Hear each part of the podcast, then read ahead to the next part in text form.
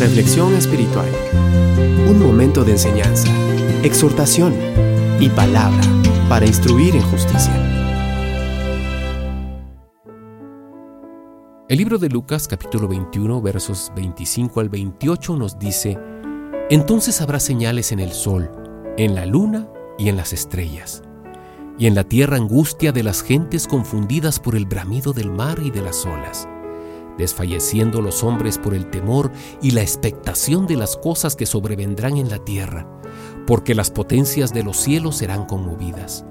Entonces verán al Hijo del Hombre, que vendrá en una nube con poder y gran gloria.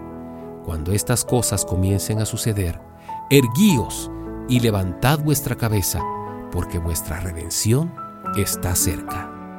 De acuerdo a lo predicho por nuestro Señor Jesucristo, se avecina para el mundo entero un periodo conocido como la Gran Tribulación. Ahora estamos viviendo en los principios de dolores, que son la antesala de estos días de juicio para toda la humanidad soberbia y rebelde. Todo lo que el hombre soberbio edificó será totalmente destruido. No quedará nada. Se trata de un día que ya está escrito. Dice la palabra de Dios en Hechos 17:31, por cuanto Dios ha establecido un día en el cual juzgará al mundo con justicia. Y es un hecho. Este día de juicio se acerca y del mismo nadie, absolutamente nadie podrá escapar. ¿Cuándo será? Bueno, pues nadie, nadie sabe el día ni la hora, ni los ángeles. Pero está más cerca de lo que imaginamos por las señales que ahora estamos viendo. De todos nosotros es sabido que la maldad en el mundo se ha multiplicado y que el pensamiento de los hombres es de continuo al mal. No basta entrar en detalles, únicamente démonos cuenta por los medios noticiosos y por las evidencias palpables que tenemos ante nuestros ojos. Las cosas, en vez de mejorar, van a ir empeorando cada vez más. Por favor, no lo tomes a mal. No se trata de un mensaje fatalista, sino realista el hecho de haberle dado la espalda a Dios y desechar rotundamente su consejo ya está trayendo consecuencias terribles sobre la tierra. Es la desobediencia deliberada del ser humano a Dios la que está llevando al mundo a su colapso total. Son tan solo las consecuencias. No queda duda que estamos viviendo en medio de los dolores de parto previos a la gran tribulación.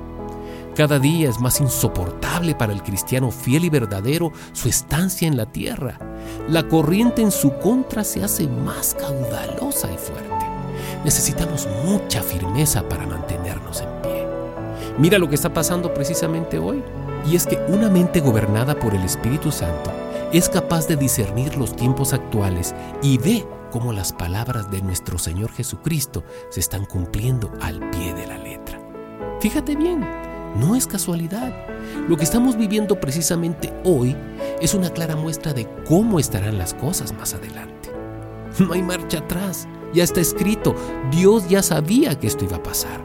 Por eso, es necesario mantenernos firmes en nuestra fe y conducta en medio del entorno que nos toca vivir. Necesitamos velar mucho en oración y en la reflexión bíblica para que no nos durmamos. Necesitamos mucho de la asistencia del Espíritu Santo en estos tiempos tan difíciles que vivimos hoy y que empeoran a paso galopante.